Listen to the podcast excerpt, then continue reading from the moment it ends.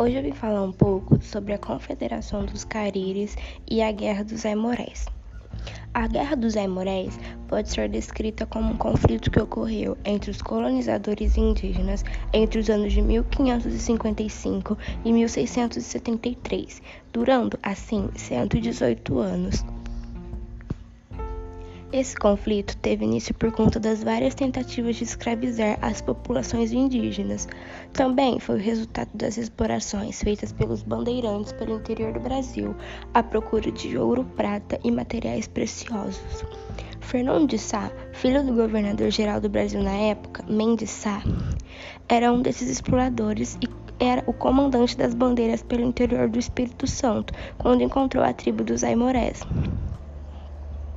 A tribo tinha hábitos nômades e se espalhava desde as bacias do rio Jaguaribe e Paraguaçu aos atuais municípios de Ilhéus e Porto Seguro.